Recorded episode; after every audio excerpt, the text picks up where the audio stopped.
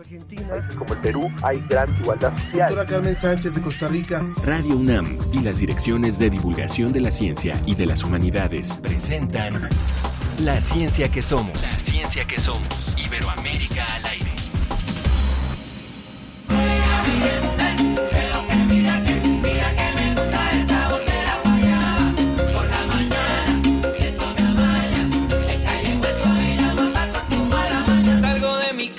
para atrás.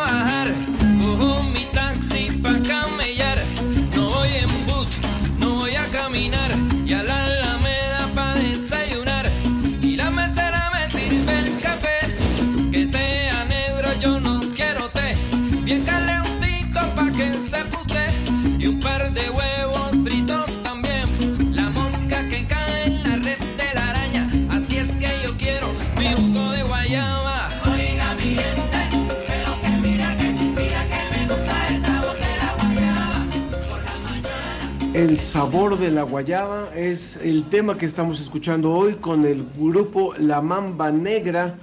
Y de esta forma arrancamos hoy la ciencia que somos en este viernes.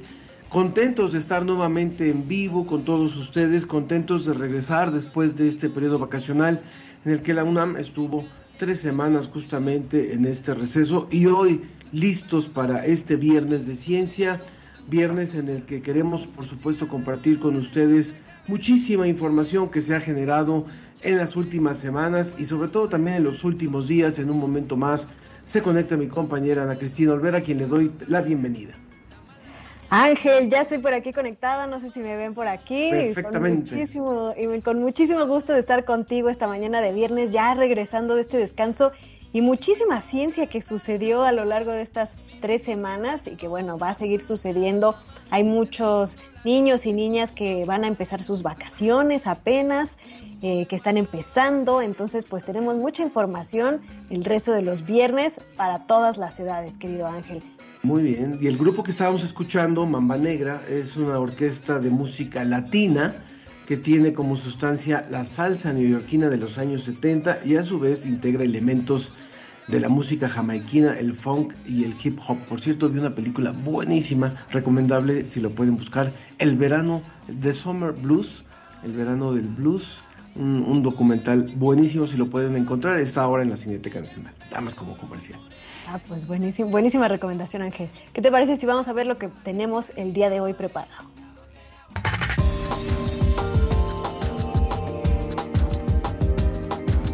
Seguramente y todos los que nos están escuchando vieron las imágenes impresionantes que se compartieron del telescopio espacial James Webb.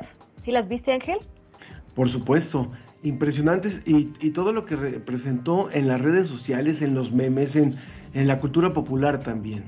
Sí, una nueva forma de vivir la ciencia. Bueno, hoy vamos a conocer un poco más sobre la trascendencia que tienen estas imágenes, el, por supuesto este telescopio maravilloso y el papel que está jugando la UNAM en su colaboración con este telescopio. Después del viaje por el cosmos vamos a aterrizar en la gran diversidad no solo de México sino del planeta y vamos a visitar el pabellón de la biodiversidad que ya se encuentra en Ciudad Universitaria. Y bueno, como ustedes saben muy bien, La Ciencia que Somos es una coproducción de las direcciones de divulgación de las ciencias y de las humanidades. Así que hoy vamos a saber qué resulta cuando combinamos ciencia y arte. Vamos a tener al ganador del programa europeo Flash Act de Arte, Ciencia y Tecnología. Así que lo invitamos, como siempre, a que se sume con nosotros. Este programa no está completo sin ustedes. Pueden comunicarse al WhatsApp 55 54 06 57 62 55 54 06 5762 al teléfono 55 56 22 73 27. Y ya saben que también estamos en las redes sociales, nos pueden encontrar en Facebook como La Ciencia que Somos o recibimos todos sus comentarios también vía Twitter en arroba Ciencia que Somos y bueno, ya saben que nuestras cuentas hermanas de la DGDC, de Humanidades Comunidad, de Ciencia UNAM nos retransmiten también por Facebook. Pues estamos listos para nuestra, entrevista.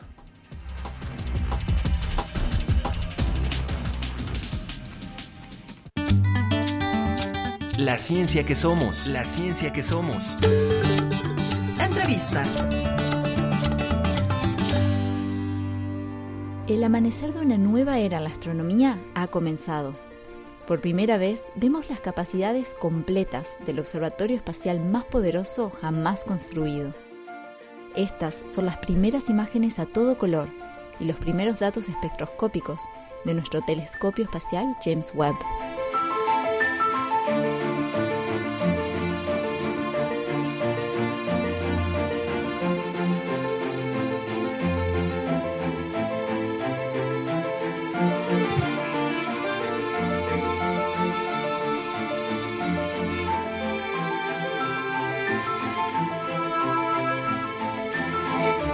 Está con nosotros Joel Sánchez Bermúdez. Él es doctor en Física y Ciencias Espaciales por la Universidad de Granada, España, y por el Observatorio Europeo Austral en Alemania. Experto en el uso precisamente de datos interferométricos infrarrojos. Y eh, es miembro, bueno, es investigador del Instituto de Astronomía de la UNAM y también participa en el equipo científico de la Cámara Infrarroja NIRIS del Telescopio Espacial James Webb. Y bueno, precisamente, eh, como estábamos comentando hace unos momentos, el 12 de julio, la NASA reveló las primeras imágenes a todo color del telescopio espacial James Webb. De hecho, hasta, eh, pues, hasta el presidente de los Estados Unidos estuvo ahí involucrando, involucrado en esta revelación de estas maravillosas imágenes. Y bueno, ahorita pues es el telescopio espacial más poderoso que se haya construido y estamos ya recibiendo los datos. Joel, bienvenido, Joel. ¿Nos escuchas por ahí? Hola, ¿qué tal? Sí, los escucho. Hola, ¿qué tal? Buenos días. Muchas gracias por la invitación. ¿Cómo viste estas imágenes, estas primeras imágenes que se han revelado al público? Que bueno, bueno, los científicos, ustedes ya han estado recibiendo más datos que pues yo he estado viendo las reacciones de todos y están todos muy sorprendidos de las capacidades de este telescopio. ¿Cómo lo ves tú? Pues la verdad es que ha sido muy interesante. Eh, las primeras imágenes que se revelaron son de hecho muy impactantes. la primera imagen que muestra Joe Biden en la Casa Blanca es la imagen de este campo eh, llamado SMAG 0723, que es un conjunto de galaxias que se encuentran a, en promedio a 4.600 millones de años luz de distancia, lo que significa que las vemos como eran hace 4.600 millones de años. Sin embargo, en el campo también se pueden ver algunas galaxias mucho más alejadas de nosotros, una de ellas incluso alrededor de unos 13.000 millones de años de distancia. Entonces, es, increíble eh, ver tantas galaxias en tan solo una imagen. La verdad es que es muy fascinante, además de que se pueden ver un montón de estructuras, ¿no? Se pueden identificar galaxias espirales, galaxias que están interactuando entre sí, y la verdad es que sí es, sí es muy, muy fascinante. Y además este efecto óptico, ¿no? Del gravitacional. Sí, bueno, en el centro se ve una cosa que los astrónomos llamamos lente gravitacional, que es básicamente la distorsión del espacio y del tiempo que genera una, en este caso, una galaxia y que nos permite, una estrella eh, muy, bueno, un agujero negro y que nos permite ver eh, básicamente la luz que está detrás de, este, de, esa, de esa fuente, simplemente porque la pandea, ¿no? Lo suficiente como para poder verla hacia los bordes. Por eso ves como esta especie de, de ojo de pez, ¿no? en la imagen. Joel, este programa es encabezado por la NASA y tiene como asociados a la Agencia Espacial Europea, a la Agencia Espacial Canadiense y a 17 países. Y este proyecto ya llevaba desde, desde los años 90, había empezado su, su construcción, su diseño, sus pruebas y demás. ¿Qué representa o cuáles son las grandes tareas por las cuales se unen todas estas instituciones para conformar este nuevo gran telescopio? Sí, como tú bien lo dices, la verdad es que aunque la NASA es la encargada de lanzar el telescopio y finalmente el Space Telescope Science Institute de Baltimore es que se encarga de las operaciones, es, un, es una colaboración internacional eh, que en la que participan, como ya lo dices, bastantes países del mundo. Es muy importante para la comunidad internacional, pero creo que también nos da una idea de que la humanidad puede hacer cosas muy interesantes siempre y cuando trabajemos en equipo, ¿no?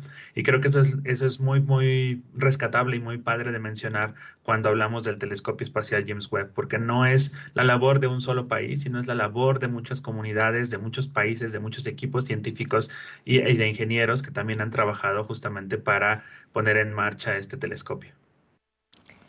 Joel, y bueno, uno de los aspectos muy, bueno, fundamentales de ese telescopio es que ve en infrarrojo, entonces esto quiere decir que puede ver objetos muy, muy fríos, es decir, muy lejanos o que están eh, pues de, alguna forma escondidos para otros, em, otras frecuencias.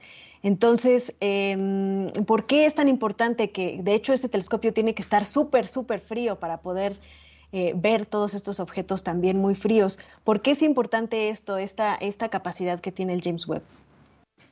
Sí, bueno, el, la verdad es que la luz es, eh, tiene un montón, bueno, tiene básicamente un número de ondas prácticamente infinito y las regiones de la luz que observa el telescopio espacial James Webb son regiones del infrarrojo cercano, infrarrojo un poco medio, ¿no? Eso significa que la longitud de onda, es decir, el tamaño de las ondas de luz que puede captar este telescopio es del orden de apenas unas cuantas micras. Eh, eso permite, por ejemplo, estudiar cosas como la formación del polvo, tanto en estrellas como esta imagen que se ve, que estoy viendo ahora en la pantalla, que es la de una, nebulosa planetaria, una de las primeras imágenes que, liberó el telescopio espacial, como por ejemplo también nos permite estudiar el polvo que se genera eh, en la interacción entre estrellas, por ejemplo, binarias, que es uno de los proyectos en los que participo. También nos permite estudiar regiones de formación estelar, como lo es la nebulosa de Carina, que es otra de las imágenes que liberó el telescopio espacial James Webb. Em, si, bien el telescopio nos permite mapear básicamente estructuras no tan calientes, pero tampoco tan, tan frías como por ejemplo podríamos hacer a longitudes de onda de radio. En el caso del el antecesor o lo que es el, el, telescopio Hubble, ¿cuál sería la diferencia en... Ahí parece que Ángel tuvo un, una pequeña pausa en su señal. No sé si ustedes lo están viendo. A mí parece que se me congeló. Ahí creo que ya. Aquí estoy, aquí estoy, aquí estoy. Perdón, eh, preguntaba yo la diferencia entre, entre el Hubble y el, y el James Webb y qué podemos esperar después de estas pruebas. Sí, bueno, el telescopio espacial Hubble es el antecesor del telescopio espacial eh, James Webb. El Hubble es un telescopio que ha estado en operación desde los años 90. Es un telescopio relativamente pequeño, tiene un espejo primario de alrededor de dos metros de diámetro y eh, básicamente pues ya nos ha dado muchísimas alegrías a los astrónomos permitiéndonos estudiar de muchas maneras el universo con una calidad de imagen que no se puede alcanzar tan fácilmente desde Tierra. El telescopio espacial James Webb por su parte pues es un telescopio que tiene 6.5 metros de diámetro que en superficie es alrededor de cuatro veces mayor que la que tiene el telescopio espacial eh, Hubble y por lo tanto nos permite captar muchísimos más fotones en menos tiempo, es decir, podemos hacer imágenes mucho más nítidas y con, mejor, con mayor claridad en tiempos muchísimo menores de los que podíamos hacerlo con el telescopio espacial Hubble, que es justo lo que ocurrió con la imagen de SMAC 0723, ¿no? que se tomó en tan solo 12 horas eh, de observación, mientras que una imagen similar con el Hubble pues podía tardar del orden de algunas semanas y tampoco veríamos la cantidad de, de, de detalles que pues, sí podemos apreciar en la imagen del James Webb. El James Webb, al ser un telescopio mucho mayor, pues no es un telescopio que tenga un único espejo como el Hubble, sino que es un telescopio que tiene espejos segmentados, está compuesto de 18 espejos recubiertos de oro, de hecho, y sin embargo el material principal del que están hechos los espejos es de berilio, un material bastante raro y bastante interesante por sus propiedades. Es un material muy ligero, es un material que es muy resistente y es un material que responde muy bien justamente a las bajas temperaturas como tú lo, como son las que, en las que tiene que operar el, el James Webb al estar en el espacio, ¿no? Joel, cuéntanos un poco más acerca del proyecto en el que estás participando. Tú ya tienes datos del telescopio espacial James Webb. Eh, para este proyecto en el que, participas. Cuéntanos eh, qué es lo que, lo que busca este proyecto y también platícanos un poco cómo pueden los investigadores, es decir, eh, cómo pueden, sí, investigadores del mundo pedir tiempo en el telescopio, pedir datos del telescopio espacial James Webb. Sí, pues nosotros estamos muy emocionados porque la verdad he tenido la fortuna de participar en uno de los programas de ciencia temprana con este telescopio. El investigador principal es Ryan Lau del Space Telescope en Baltimore y yo soy el único, básicamente el único colaborador ahora mismo en, en, la UNAM que trabaja, que trabaja con estos datos y fuimos muy, muy suertudos porque nos dieron los datos de ciencia realmente dos días después de que se liberaron las primeras imágenes. O sea, el 14 de julio nosotros tuvimos nuestros primeros datos científicos ya listos para ser analizados. El proyecto trata justamente de la formación de polvo en sistemas binarios de estrellas masivas. Las estrellas masivas son estas estrellas que tienen al menos ocho veces la masa de nuestro Sol y son muy importantes para la evolución química del universo porque eh, a lo largo de su vida generan la mayoría de los elementos pesados que nos componen eh, o que componen al universo en general, ¿no? Entonces, eh, es básicamente estudiar cómo en el, en el, choque de la radiación que emiten estas estrellas que están orbitando entre sí, se puede formar polvo y cómo este polvo enriquece el medio interestelar para posteriores generaciones de planetas y de estrellas se puedan formar a partir de este material que se va creando en este tipo de sistemas. Entonces nosotros pues tenemos estos datos, estamos analizándolos. Es eh, algo que quiero recalcar es que son datos muy interesantes. El telescopio espacial James Webb es, el primer telescopio que en el espacio que puede tener un modo interferométrico, que es esta técnica con la cual yo trabajo y que realmente no graba imágenes directas como las que vemos, sino que en realidad graba patrones de interferencia, los cuales debemos procesar para después reconstruir las imágenes finales. Es un poco como lo que hacen con el Event Horizon Telescope para las imágenes de los agujeros negros en las galaxias, ¿no? Entonces, es la primera vez que un telescopio espacial tiene este modo y nosotros pues hemos estado trabajando, sobre todo en la UNAM, en el desarrollo de software para poder analizar estos datos. Eh, de hecho, pues ya hemos comprobado que nuestro software funciona, lo cual es una buena noticia, justamente con estos primeros datos, lo, comparamos con otros desarrollos en otras instituciones y finalmente lo que, lo que está pasando ahora es que pues estamos trabajando en la interpretación científica de, estas, de estos datos para pronto revelar los resultados que hemos encontrado. Si usted nos eh, acaba de sintonizar, estamos hablando con Joel Sánchez. Perdón, te interrumpí, Joel. No, no, adelante, sí. Eh, estaba yo recordando que Joel es investigador del Instituto de Investigaciones eh, de, astronomía, perdón, el Instituto de Astronomía, es que iba a decir de investigaciones astronómicas, no, el Instituto de Astronomía de la UNAM es uno de los, bueno, hasta hace unos años había no más de 200 astrónomos o astrofísicos en nuestro país, lo cual eh, sabemos que es una población todavía limitada y que está en crecimiento, afortunadamente, cada vez hay un poco más de jóvenes interesados en dedicarse a este tipo de investigación. Y yo te preguntaría, para la para la era en la que estamos de investigación astronómica, ¿qué representa ahora tener una herramienta de este tipo y qué otras investigaciones podrían generarse en la UNAM? Sí, bueno, creo que eso es un poco con la segunda parte de la pregunta que me había hecho Ana Cristina.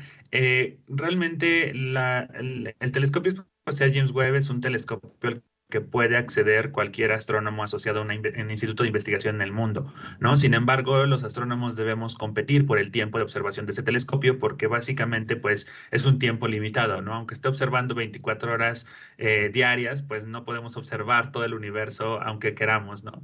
Entonces tenemos que mandar nuestras propuestas científicas, las cuales son analizadas por un panel de astrónomos expertos que evalúan la calidad de la propuesta científica y determinan si nos dan tiempo de observación o no. Entonces, básicamente cualquier astrónomo dentro de la comunidad mexicana que esté interesado, hay, de hecho hay astrónomos interesados tanto en el Instituto de Astronomía en Ciudad Universitaria como en Ensenada, que eh, desean trabajar con este telescopio y que finalmente tienen que afinar sus propuestas para los próximos ciclos de, eh, tiempo para poder eh, obtener datos de estos telescopios. Algunos de los datos de este telescopio, perdón, algunos de los datos que se liberaron ahora al principio, estos datos de ciencia temprana, son en realidad aunque, aunque hay un grupo científico detrás trabajando en ellos, son datos que también pueden ser utilizados por la comunidad. son datos libres que cualquier astrónomo podría bajar y podría empezar a analizar y básicamente, pues, eh, a lo mejor trabajar en una cosa diferente al, al, concepto original con el cual fueron tomados los datos o extraer información adicional, etcétera, ¿no? Entonces, en ese sentido es muy versátil y hay muchas oportunidades para que la comunidad mexicana pueda participar. Yo, en realidad, pues exhortaría a mis colegas a que eh, generaran propuestas para utilizar este tipo de facilidades. Sin duda. Eh, y bueno, justamente este es un, proyecto en el que se, espera que la ciencia pues sea compartida por todos, ¿no? Nos, nos han compartido ya estas imágenes que incluso el presidente de los Estados Unidos pues se involucró, ¿no? En revelarlas y, y cacarear muchísimo este, este gran logro. ¿Qué es lo que eh, tú esperas para la ciencia en los próximos años gracias a estos nuevos instrumentos como el, telescopio James Webb?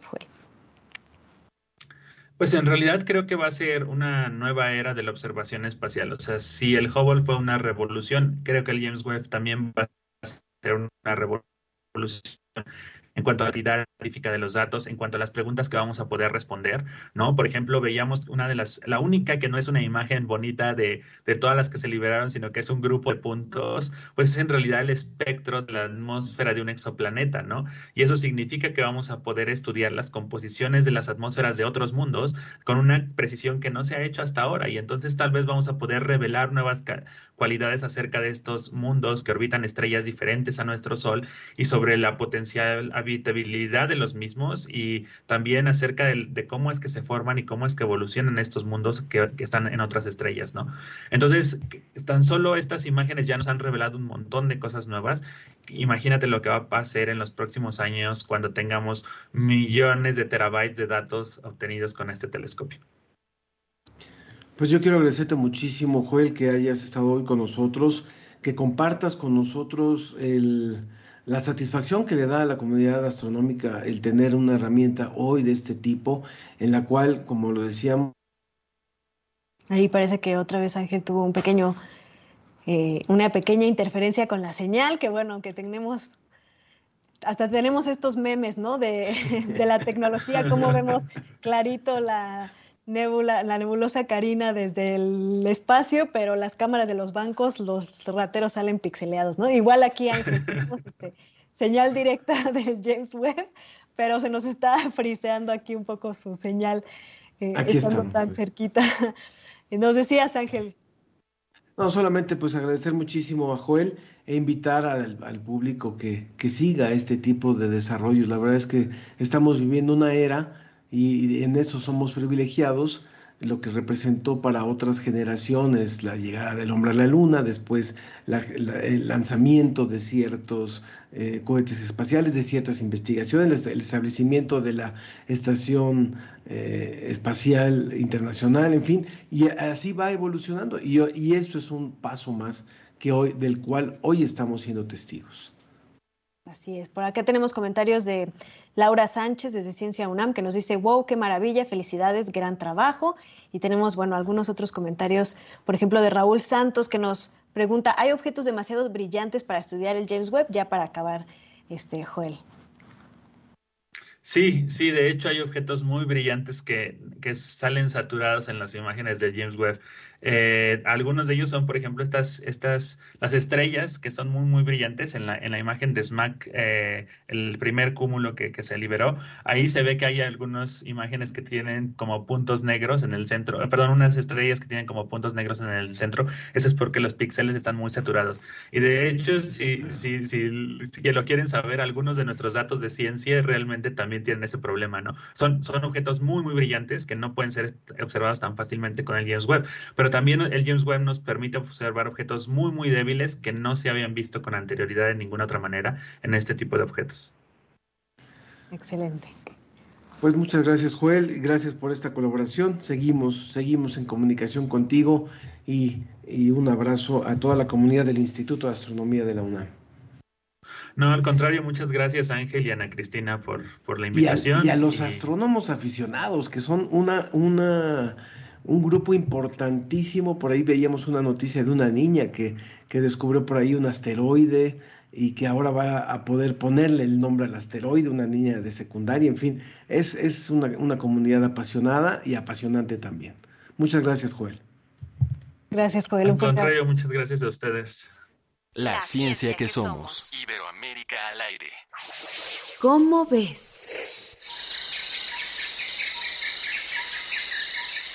Los insectos desempeñan funciones muy importantes en los ecosistemas.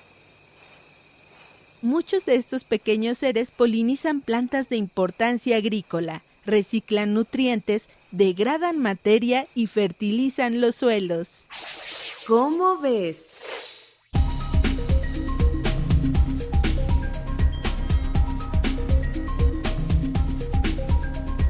Antes de ir a nuestra siguiente sección y con nuestra siguiente invitada, quiero invitar al público que hoy nos está siguiendo y hay varios comentarios de quienes dicen qué bueno que ya está nuevamente en vivo, qué bueno que ya ha regresado de las vacaciones, muchísimas gracias.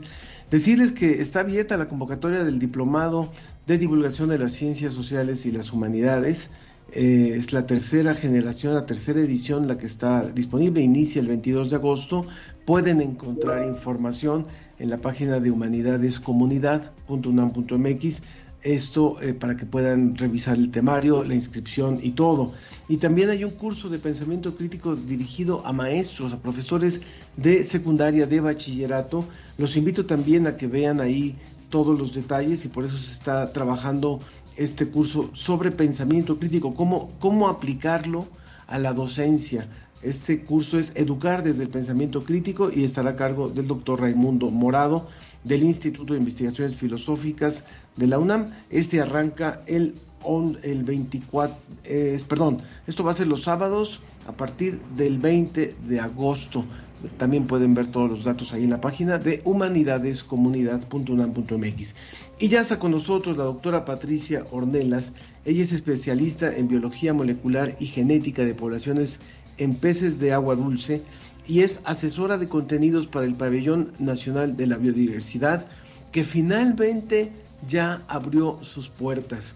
Eh, antes estaban haciendo, después de su inauguración, a finales del año pasado, estaban haciendo algunas visitas solamente programadas, algunas visitas escasas, pero ahora ya está abierto al público y queremos hoy platicar sobre esta, esta donación que hizo el grupo Carso o el ingeniero Slim eh, a, la UNAM con unas colecciones.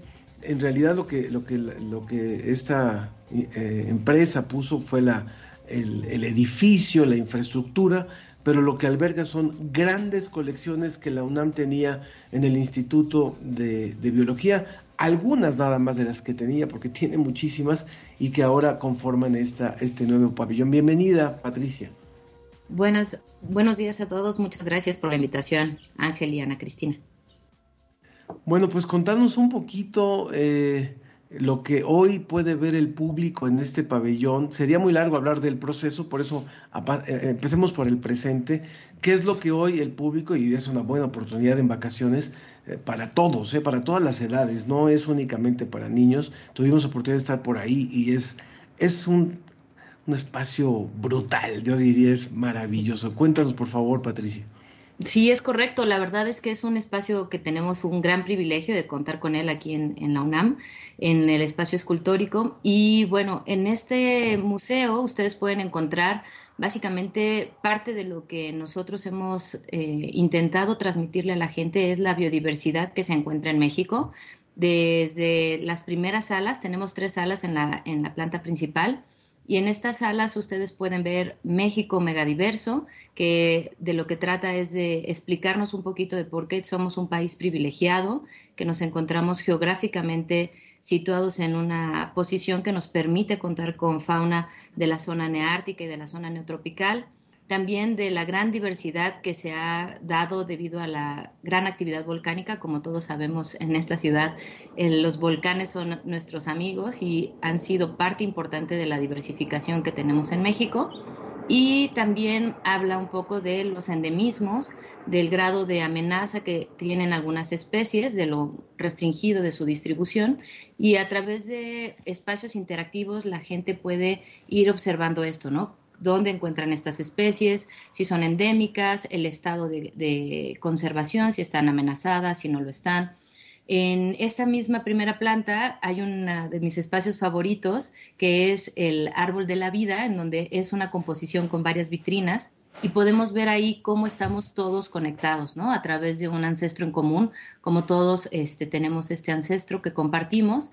Y es un árbol eh, o un espacio que yo digo invita a la reflexión, a ver lo pequeño que somos y a la vez lo importantes que somos en este árbol de la vida.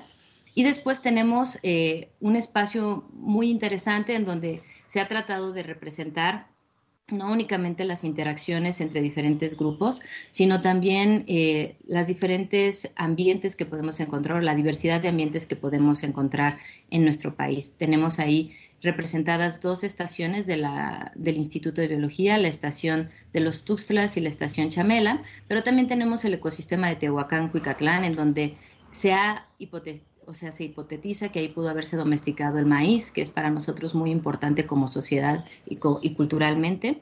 Y después tenemos un interactivo en donde lo que tratamos de expresar es cómo es este árbol de la vida, cómo está conectado, cómo eh, son estas relaciones de descendiente y ancestría.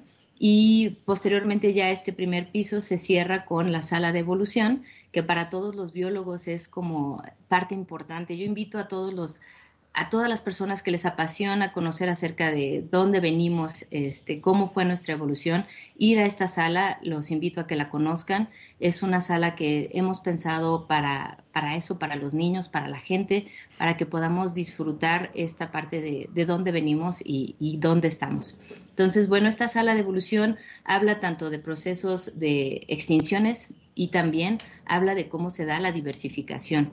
Y tenemos eh, a partir de estos interactivos la conversación con grandes de la biología, como es James Gould o Darwin, que a cualquier biólogo este, nos apasionaría haber tenido una conversación con alguno de ellos, pero eh, finalmente ahí eh, los que estén visitando el, el, pabellón pueden, pueden ver una conversación entre estos dos grandes personajes. Y bueno, ya en la planta de arriba tenemos em, en realidad un biolaboratorio que lo que estamos tratando de expresar ahí es cómo han ido cambiando las herramientas para el estudio de la biodiversidad. Podemos ver eh, objetos o, realmente eh, cosas que se utilizaban en el siglo pasado y eh, hoy en día, ¿cómo hacemos este estudio de la biodiversidad a través de herramientas tan novedosas como el DNA ambiental, que a mucha gente le llama mucho la atención, ¿no? que a partir de una pequeña muestra de suelo podemos ver todas las especies que habitan ahí sin tener que, verlas en ese momento, solamente con su ADN? Y tenemos en ese mismo biolaboratorio, pues los microscopios o la microscopía, cómo nos ha ayudado esta microscopía a entender mucha de la biodiversidad que tenemos. Y en esta misma zona ustedes podrán ver a los biólogos en acción, cómo, cómo son las labores de un biólogo. Y tenemos un laboratorio de biología molecular que el objetivo es que cuando ya estén este, trabajando ahí los estudiantes, la gente pueda ver cómo se hace una extracción de DNA, cómo se hace una PCR. Y finalmente lo que significa es cómo estudiamos la biodiversidad a partir de estas técnicas moleculares. Finalmente, tenemos dos salas muy interesantes que yo invito también a la gente que tiene como mucho eh, compromiso en la parte ambiental, porque hemos dedicado estas últimas dos salas a hablar de la huella y los límites planetarios, la huella del hombre y los límites planetarios, porque evidentemente este es un, un tema que está tomando mucha relevancia en el planeta, todos somos conscientes de nuestro papel y de nuestro impacto y, eh, y, esta, y estas salas están dedicadas justamente a esto, a cómo dependemos como sociedad de la naturaleza. Prácticamente todo lo que usamos tiene este, una, un fin último en, nuestra naturaleza, en, todos los recursos naturales que nosotros explotamos. ¿Y por qué es importante ser conscientes de este, de este uso que hacemos? Entonces, me gusta mucho porque ahí hablamos de los límites planetarios, del efecto del cambio climático, de algunas de estas usos que, y aprovechamientos que hemos hecho de la naturaleza, por ejemplo, aspectos de la biomedicina, ¿no? Como algunos alacranes, hongos han hecho cambios importantes en la biomedicina y en nuestra vida, ¿no? A pesar de que no, no nos damos cuenta muchas veces, ahí están. Entonces, bueno, estas son las seis salas que ustedes pueden visitar en el pabellón y les digo, es una es un recinto que combina la museografía con la investigación y está pensado en esto, en que la gente pueda ver la, investigación activamente, pero también pueda disfrutar de un espacio en donde se, se hace ese reconocimiento a la biodiversidad de México. Híjole, Patricia, pues de verdad que de todo lo que platica se antoja muchísimo. Yo no he tenido el, el, gusto de ir a visitarlos con todo y que somos vecinos y cada vez que paso somos vecinos ahí de Universum. Cada vez que paso por este edificio maravilloso, para los que no nos están viendo no han pasado por ahí, Es un edificio que verdaderamente impone, parece que tiene una piel que respira, que se está moviendo, ¿no? Es muy ad hoc con todo este tema de la biodiversidad, de, entender cómo, cómo, somos un organismo ¿no? completo que se compone de todas estas partes que vamos a poder ver ahí adentro del recinto. A mí me gustaría que nos platicaras un poco más acerca de cómo eh, también sirve para, un para, para, hacer un espacio de ciencia y no solamente, pues obviamente, eh, lo que se muestra como espacio museístico, museológico, con su museología, sino también para hacer ciencia, para hacer investigación. Sí, muchas gracias, Ana Cristina. Pues mira, realmente este espacio es una combinación entre investigación y museografía.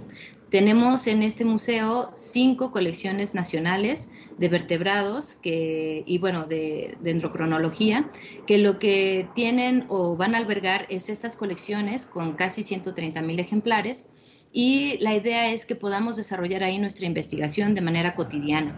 ¿En qué consiste? En el estudio de la biodiversidad como yo, como lo comentaron en, la introducción ah, hacia mí, justamente yo trabajo con peces y les puedo decir parte de lo que serían las labores en, esta, en este sentido. Nosotros trabajamos en, en el conocimiento de esta biodiversidad en la sistemática, en ver cómo están relacionadas unas especies con otras, qué grupos, cómo se diversifican, cómo surgen nuevas especies, a través de qué mecanismos. Y entonces en este recinto lo que vamos a tener es ahí a las colecciones para poder hacer toda nuestra investigación, desde la evaluación de nuevas especies, el monitoreo de algunas regiones. Eh, y como les comentaba, también tenemos espacios, eh, bueno, eh, no sé si lo había comentado, pero tenemos espacios para mantener organismos vivos, que es una parte que, va a estar en la parte del sótano, en donde ahí también vamos a mantener ejemplares vivos con los que estamos haciendo investigación. Entonces, bueno, toda esta actividad de, o labor de investigación, pues incluye a las colecciones tanto de aves, de reptiles y anfibios, de peces, y de mamíferos y les comentaba también de dendrocronología. Y entonces eh, todos los investigadores que estemos asociados a estas colecciones vamos a estar trabajando en este espacio. Una, una pregunta, estamos hablando con Patricia, eh, la doctora Patricia Ornelas, quien es especialista en biología molecular y que también es asesora de contenidos para, para el Pabellón Nacional de la Biodiversidad. Yo tengo que hacer una confesión, yo fui con ciertas reservas a conocer el pabellón, porque conozco, y lo voy a decir así, el acuario en Bursa, y el acuario no me gusta, tiene una, una museografía muy deficiente y una propuesta, la verdad es que no, no yo, yo tenía el temor de encontrar eso. Sin embargo, debo de reconocer que tanto el edificio como la propuesta museográfica del pabellón es impresionante, es de muy buen nivel. Y el preguntarle, el preguntarte, Patricia, eh, el Instituto de Biología tiene un mundo de colecciones, no solamente estas cuatro o cinco que están ahora expuestas, tiene un mundo de colecciones. Y saber si la propuesta del pabellón es que aprovechando esas colecciones, lo que va a estar exhibido se va a estar renovando, porque yo creo que el instituto tiene para, para tener una, una renovación permanente por no sé cuántos años o décadas de lo que podría ofrecer el pabellón. ¿Es esa la idea? Sí, muchas gracias Ángel por, por darme la oportunidad de explicar mejor esto. No únicamente se exhiben estas cinco colecciones. La idea es que este espacio, eh, a diferencia de otros, se nutra de la investigación que hacemos en el Instituto de Biología, de todos los investigadores. Y esto lo hace un espacio muy interesante porque de alguna manera, como bien señalas, da la oportunidad de mantener actualizado el contenido de estas exhibiciones, una revisión continua. Ustedes van a poder ver ahí especies que se están describiendo en el momento, cuando se está haciendo la ciencia, cuando se está generando la información, tanto de la biodiversidad como de su clasificación. Y nuestro objetivo en esta primera etapa era pues presentar temas generales, pero que se vayan nutriendo de los investigadores del instituto. A mí me llena de mucho orgullo ser parte de esta institución porque tenemos investigadores que son expertos a nivel mundial de grupos como los líquenes, como eh, algas, como plantas, de diversos grupos de diferentes naturalezas y tenemos la oportunidad de verlos en acción. Tenemos la oportunidad de ver qué están haciendo y cómo se va generando esta información. Entonces creo que para nosotros como, como, institución es un privilegio el poder, el poder expresar lo que hacemos, poder dar a conocer esto. Y, este, y a la vez como bien comentas, creo que tiene que ser un espacio de continuo cambio, de continua renovación, porque así es la ciencia, la ciencia cambia todos los días, todos los días se tiene que alimentar y todos los días cambia, incluso las cosas que consideramos a lo mejor eh, que menos cambiarían, cambian y eso, de eso se trata, ¿no? De que uno pueda ir actualizando esos contenidos. Patricia, para mm, pues em, temas más mundanos, toda la gente que se le está cayendo la baba, como a mí, de querer ir al pabellón, que ya no podemos esperar, la gente que vive aquí en la Ciudad de México, los que van a venir de visita por las vacaciones, ¿qué es lo que tienen que hacer así muy prácticamente? ¿Cómo funciona la dinámica para poder disfrutar de esta experiencia maravillosa de la cual nos hablas? Pues lo único que tienen que hacer es venir a visitarnos. Hay un espacio también este, digital que les puedo pasar después la, información completa, pero definitivamente es un espacio para vivirse, es un recinto que se ha pensado que sea muy interactivo, no se requiere hacer cita previa, únicamente no, no, es, no, es, no es necesario. Eh, únicamente presentarse. El acceso es gratuito, así que yo creo que es un espacio para celebrar de verdad en la universidad es un espacio con un espíritu de eso, de, compartir el conocimiento, de fomentar las vocaciones, de que todos los que estén interesados en conocer al respecto de la biodiversidad de México se den una vuelta. De verdad, yo espero que lo disfruten tanto como nosotros y que puedan eso, acercarse y conocerlo de primera mano. Pues muchísimas gracias Patricia Ornelas por estar hoy con nosotros, por hablarnos sobre esto, por contarnos del gran esfuerzo de una buena iniciativa. Hay que reconocerle por ahí, por supuesto, su trabajo al doctor Víctor eh, Sánchez Cordero, que fue director del instituto y que tuvo junto con otras personas esta iniciativa y que pues hoy se ve cristalizada en una buena, una, un buen maridaje entre iniciativa privada e investigación científica eh, de muy alto nivel. Felicidades al, al instituto y a la UNAM por esta nueva esta nueva instalación y además gratuita para quien quiera asistir. Los ampliamente recomendable. Muchísimas gracias por haber estado con nosotros, Patricia. No, al contrario, gracias por la invitación y ahí los esperamos para que disfruten con nosotros el espacio. El próximo viernes le vamos a pedir a Ana que nos haga la reseña de su visita. Esa va a ser la tarea. Va, perfecto. Muy bien, muchas gracias, Patricia. Gracias a ustedes. Hay, muchas llamadas y comentarios del público. Leonard Please eh, saluda, Marcela Boyd, Raúl Santos tiene que decir, dice que en cuanto vi lo de la nebulosa de Karina, la puse de fondo de pantalla. También José Alfredo Jiménez, que es un asiduo radioescucha, nos saluda. Eh, en fin, hay, hay otros comentarios por ahí también, Ana. Sí, por ejemplo, también saludamos con mucho aprecio a Manuel Cabero que nos dice, hola Ana Cristina y Ángel, ya tenía semanas de no ver los saludos y un abrazote. Pues sí, estuvimos en un pequeño impasse, pero ya regresamos y tenemos eh, más comentarios. Raúl Santos. Ajá, que nos dice que puso la nebulosa Karina de fondo de pantalla en cuanto, en cuanto la vio. Eso fue lo que dijo exactamente Raúl Santos. Bueno, pues a todos los invitamos a que participen a través del WhatsApp 55 5406 57 62 55 5406 57 62 y también en Facebook La Ciencia que Somos, en Twitter arroba Ciencia que Somos. Eh, nos compartió también Patricia Fuentes, dice, ojalá tengan todos los letreros de las especies Se refiere al pabellón. Cuando fui me quedé con muchas dudas, faltaba información. Bueno, eso por supuesto que toma nota, así como Cecilia Vázquez Rubio, que también nos manda abrazo fraterno y felicidad. Muchísimas gracias a ellos. Continuamos. ¿Cómo ves?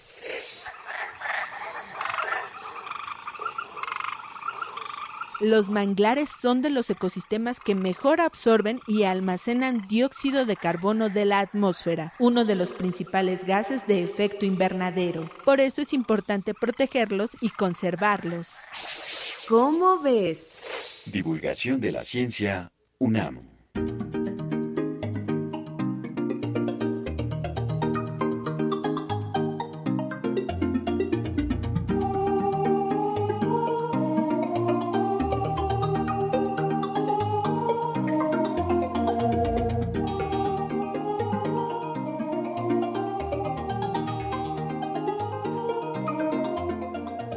Seguimos, seguimos con las entrevistas aquí en La Ciencia que Somos.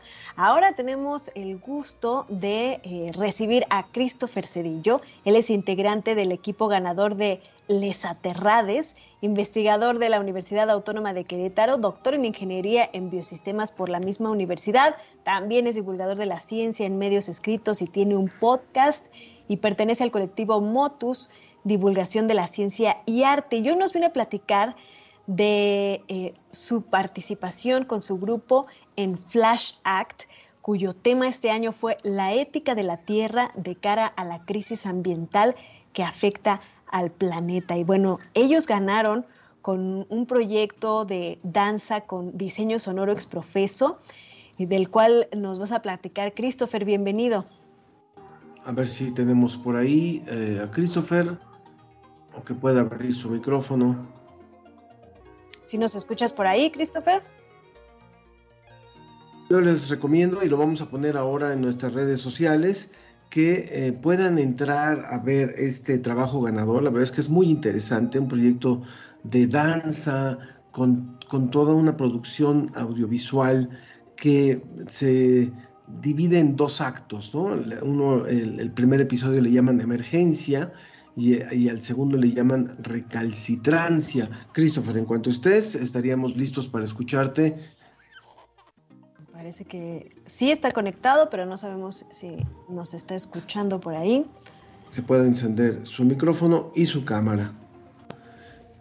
En un momento más vamos a poner, como les decíamos, también en las redes sociales esta, este trabajo ganador este, y la página web, puesto que Les Aterrades en realidad eh, es un proyecto que tanto eh, tiene la parte de danza y de producción audiovisual como un sitio web. Y esto es una pieza, la pieza esta que se llama justamente la bueno, no, el, trabajo ganador se llama, si mal no recuerdo, algo que tiene que ver con el, tiempo, ahora, ahora lo vamos a comentar, y eh, él, está ya por conectarse en un momento más. Antes vamos en lo que en lo que logramos la lentitud de las plantas, algo así se llama el proyecto ganador. En un momento más se conecta Christopher para poder eh, dar pie a esta entrevista, mientras le podemos contar con algunas, le podemos contar algunas notas que tuvieron mucho impacto en esta semana, Ana. Así es, Ángel. Eh, esta semana ah, llamó la atención una nota relacionada con la fertilidad femenina y esa nota decía que los óvulos son capaces de vivir medio siglo y dar lugar a un bebé sano. Nos hace preguntarnos qué edad tenía nuestra mamá cuando nacimos y esa era la misma edad de sus óvulos. Algunas de las células precursoras de los óvulos, llamadas ovocitos, vivirán alrededor de medio siglo, es decir, 50 años, manteniendo intacto el ADN de la mujer y la capacidad de dar, lugar a hijos e hijas saludables. Hasta ahora, eh, este asombroso blindaje de los futuros óvulos era un enigma para la ciencia, pero el equipo del Centro de Regulación Genómica de Barcelona anunció que descubrió un singular, una singular estrategia defensiva. Los investigadores de Barcelona, es muy interesante, nunca había pensado yo en esto, en qué edad tenía, en el caso mío, los óvulos de mi madre tenían 40 años cuando yo nací.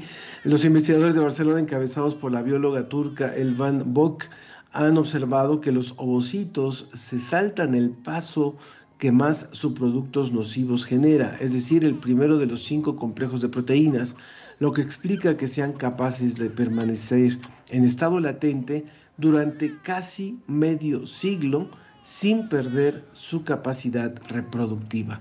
Muy interesante esta aportación de este Centro de Regulación Genómica de Barcelona. Parece que ya retomamos.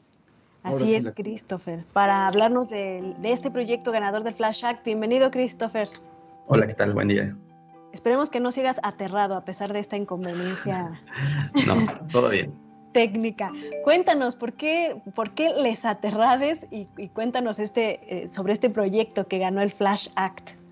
Eh, bueno, el programa de Flash Act eh, surge, o sea, uno tiene que aplicar de manera individual, entonces nos conocimos en un fin de semana y tenías que conectar muy rápido con las personas para que el, proyecto fuera exitoso o tuviera como una salida realmente como consensuada.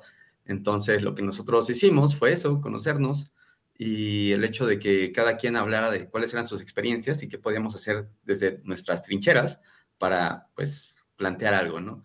Eh, así surgió, insisto, fue muy rápido. Aparte, nuestro proyecto se llama Ensayo sobre la lentitud, lo cual es un poco contradictorio, pero también el proyecto era, tenía sus contradicciones con las cuales jugamos. ¿Qué, ¿Qué, representa este ensayo sobre la lentitud y cuál es el gran mensaje que ustedes se plantearon dar a través de este performance, a través de esta producción? El programa nos pedía dos cosas. Eh, la primera era hablar de ética de la Tierra y el segundo, como petición, era que teníamos que hablar de un objetivo de desarrollo sostenible.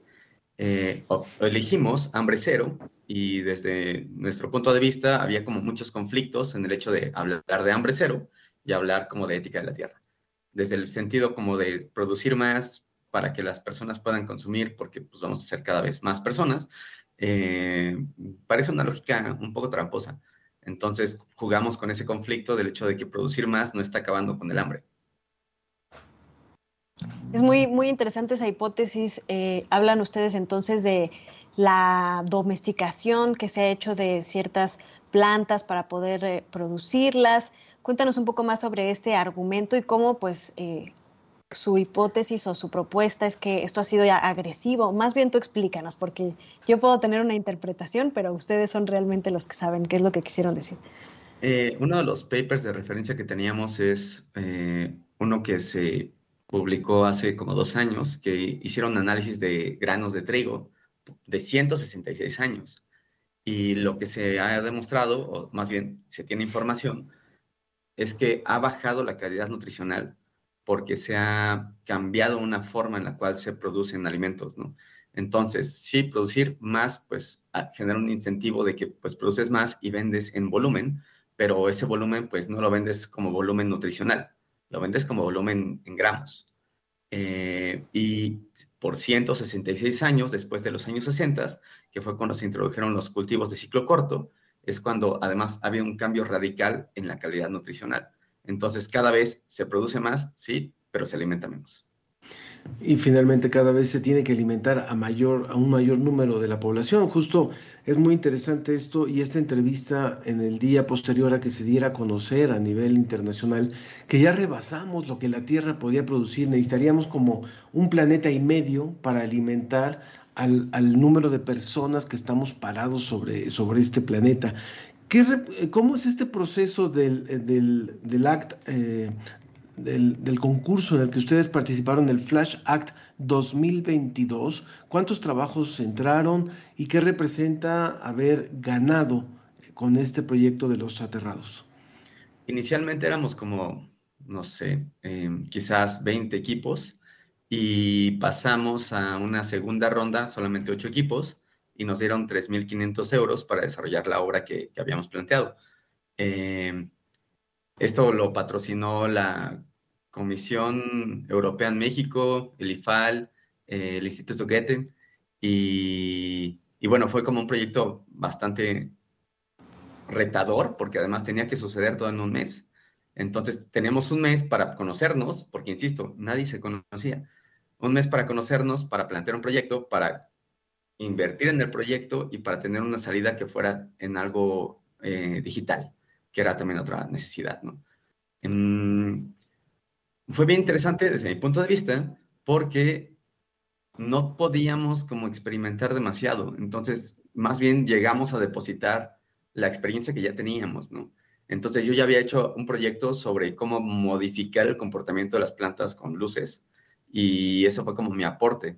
Eh, por su parte, Pat, que es, digamos, otra de las personas del equipo y quien dirige coreografía, él pues hace danza contemporánea y platicando fue de, bueno, yo sé hacer esto, bueno, yo también sé hacer esto.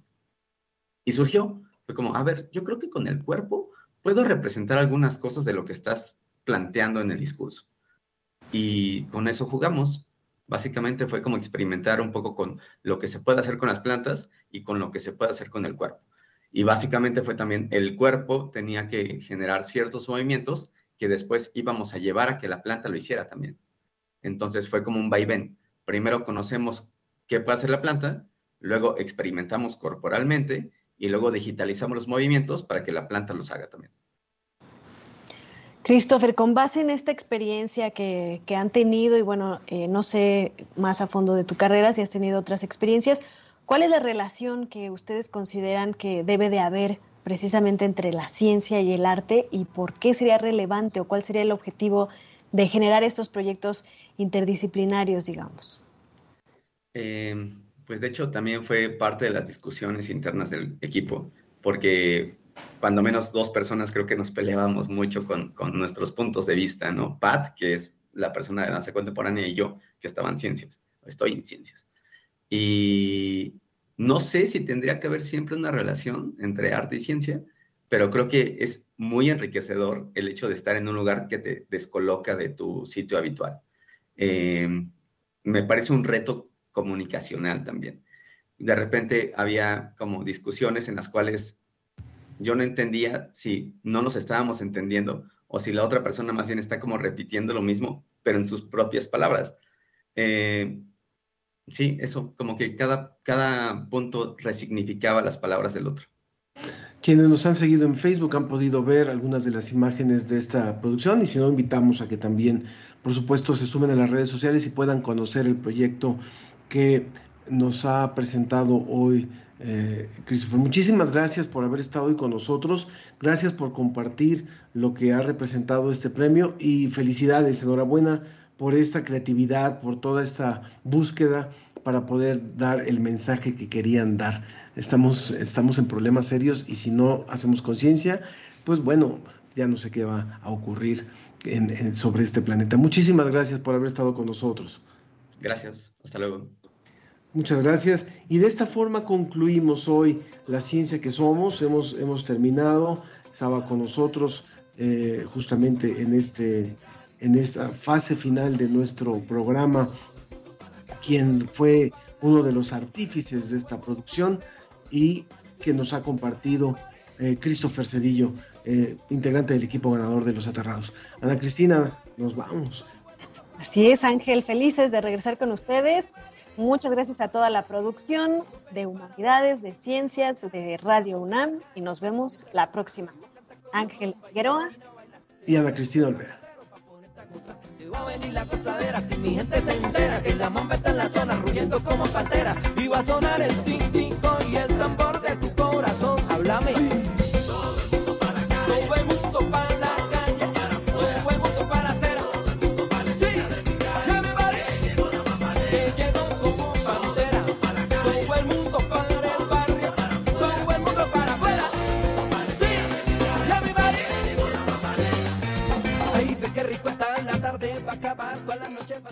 Esto fue La Ciencia que Somos. Iberoamérica al aire. Los esperamos el próximo viernes. La Ciencia que Somos. La Ciencia que Somos. Una coproducción de Radio UNAM y las direcciones de divulgación de la ciencia y de las humanidades.